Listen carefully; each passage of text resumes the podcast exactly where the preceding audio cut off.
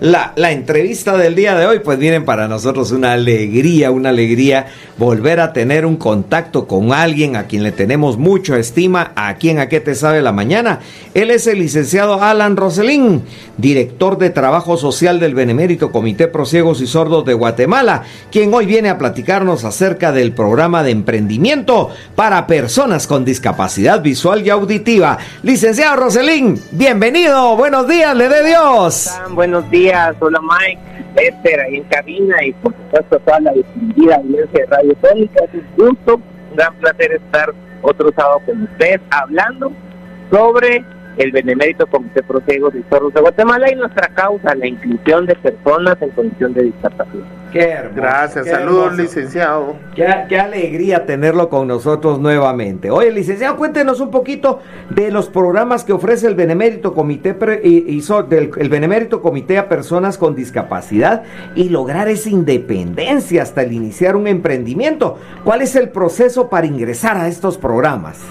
El portafolio de programas del Benemérito Comité está diseñado para ser integral y es bastante amplio, que va desde eh, la prevención de la discapacidad, de enfermedades que causan discapacidad y la atención de la misma en una red de nueve hospitales distribuidos en todo el país, luego centros educativos inclusivos para niños y adolescentes, jóvenes, con alguna discapacidad y también eh, centros de rehabilitación para personas adultas que tienen el objetivo sobre todo de fortalecer la parte de autonomía, independencia, que las personas continúen con su proyecto de vida y tienen un fuerte componente vocacional el requisito para ingresar a estos programas, hoy les voy a hablar sobre más sobre sobre el emprendimiento, las oportunidades de emprendimiento para personas con discapacidad, pero el requisito para poder optar a cualquiera de estos programas,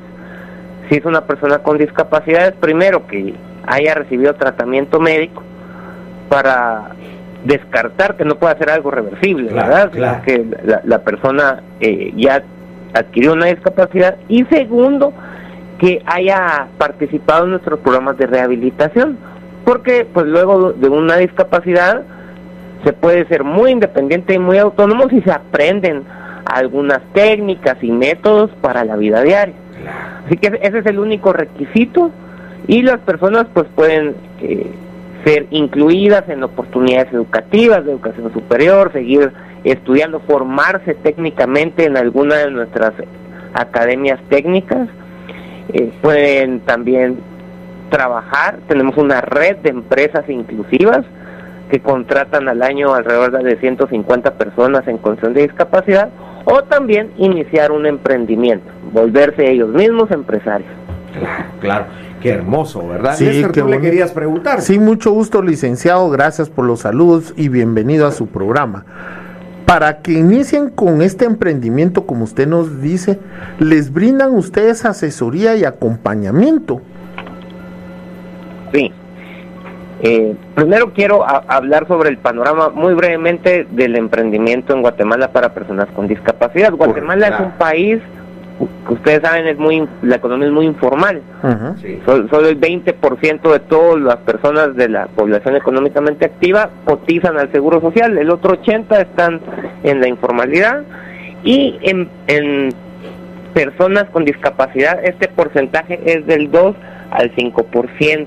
Ah, Entonces, el componente de ayudarlos a emprender es muy importante porque sin independencia económica es muy difícil que ellos logren una plena autonomía. Eh, ¿Cómo se les apoya? Primero, el comité tiene sus propias escuelas técnicas eh, de formación vocacional avaladas por el Ministerio de Educación, donde pueden aprender algún oficio o a realizar algunos productos, cocina, carpintería, soldadura, cosmetología, entre muchas otras más. Nosotros formamos y también tenemos algunos aliados, el INTECAP, otras organizaciones de formación técnica que, ayudan a personas con discapacidad a poderse formar. Entonces les damos el apoyo y acompañamiento con formación, sea dentro de nosotros, dentro de nuestra organización o con socios. Segundo, El gran reto, no sé si alguno de ustedes alguna vez ha emprendido un negocio, yo sí, y no me fue nada bien, pero el gran reto es... En eso estamos. Y a mí me costó mucho hoy. en eso estamos. Entonces, es muy difícil entrar al mercado y mantenerse en él. En, Guatemala, eh, que es uno de los países más emprendedores, por la misma naturaleza de su economía, se estima que después del año, dos de cada diez emprendimientos aún siguen operando.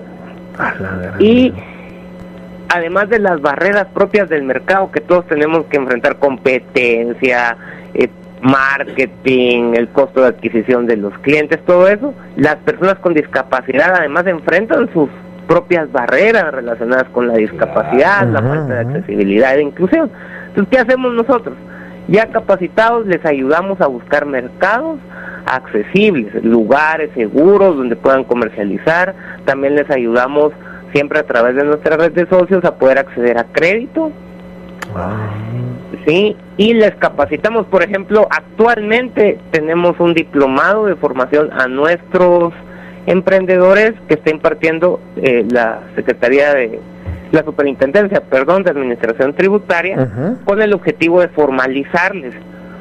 Porque aunque quizá ninguno de nosotros nos gusta pagar impuestos, formalizarnos es un requisito tanto para contribuir al desarrollo del país como para crecer, ¿verdad? No, se puede crecer si uno no se formaliza. Entonces, en ese, eh, en ese, en ese, en esa etapa estamos con ellos. También eh, algunos los emprendedores que van más, eh, su, su negocio está más desarrollado, están participando en un, en un taller de incubación de negocios con el apoyo del eh, programa de emprendimiento de la Municipalidad de Guatemala. Ah, Así que el, el, apoyo no es solo les enseñamos, sino que les enseñamos, algunas veces también se da microcréditos o capitales semilla, mm. herramientas para el trabajo, se les, se les ayuda a gestionar algún lugar eh, para que puedan comercializar y se les ayuda a formalizar su negocio. Ya.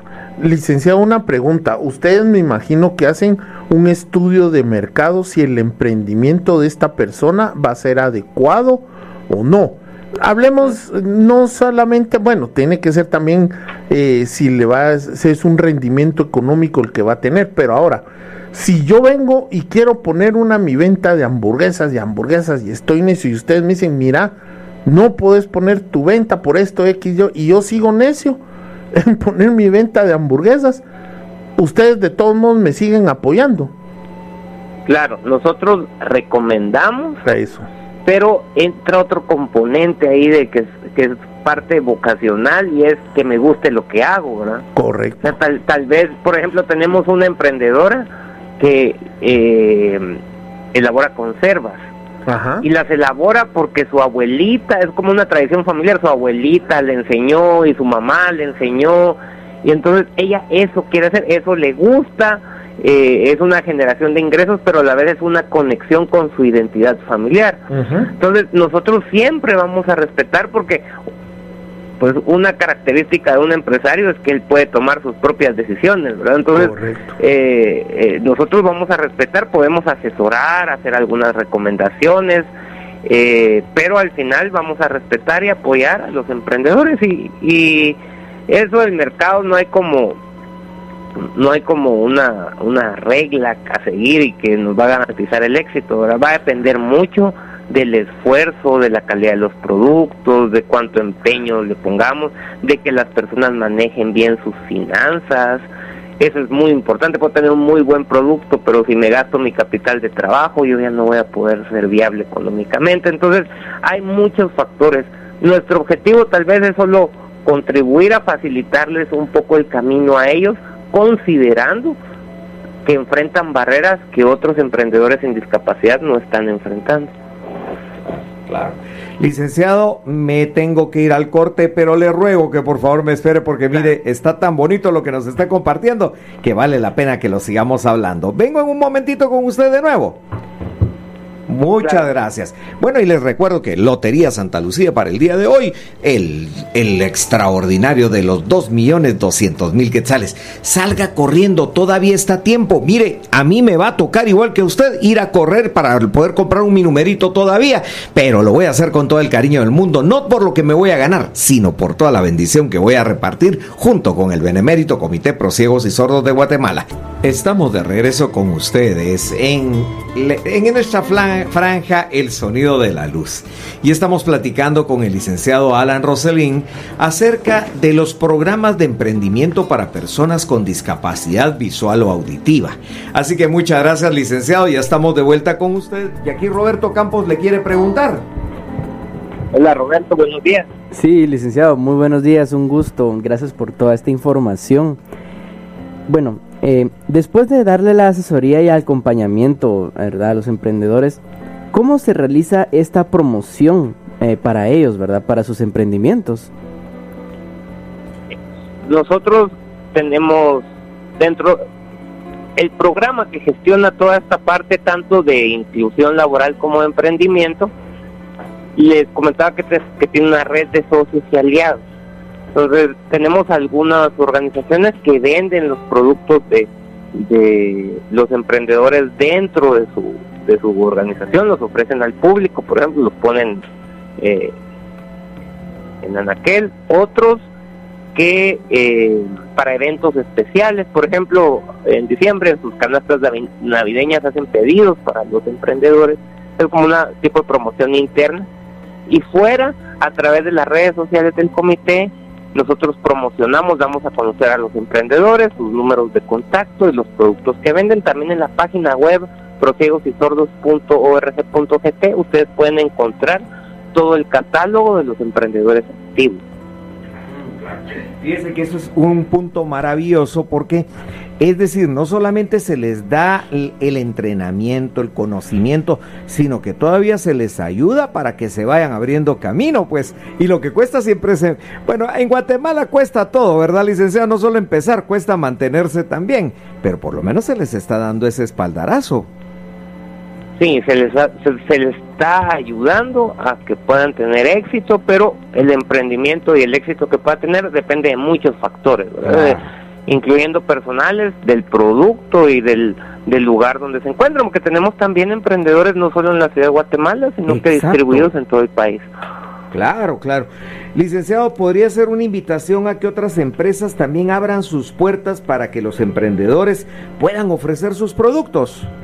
Y claro, una forma, de, no hay mejor política social que el empleo y el trabajo, porque eso no nos hace objeto de beneficencia, sino que nos hace independientes y nos permite tener una autodeterminación.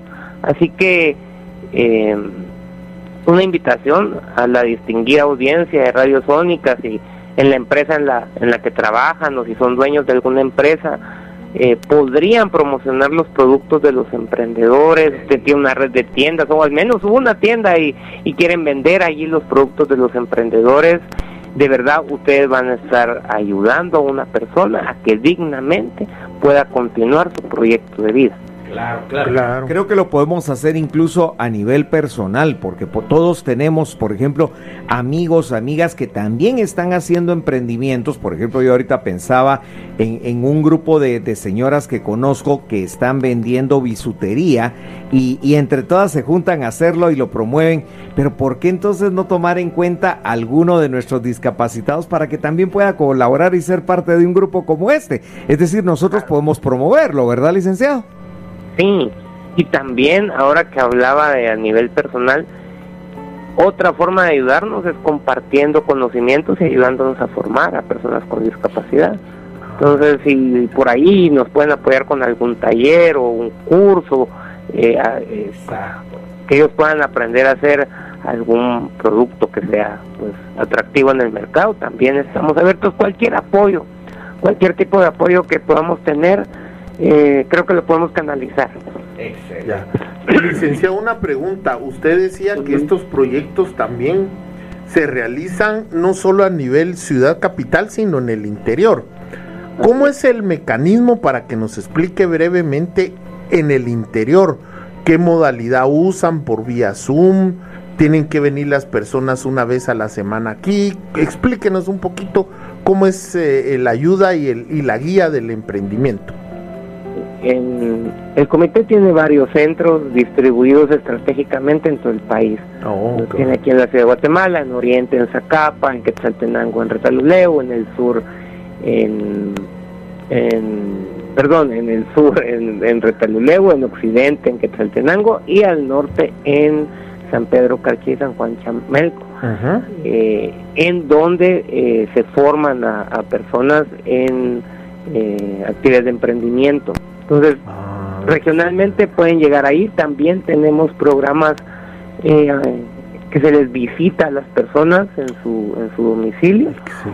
Y desde la pandemia para acá hemos fortalecido bastante para aquellos que tienen acceso a tecnología la oportunidad de capacitaciones virtuales o al menos híbridas.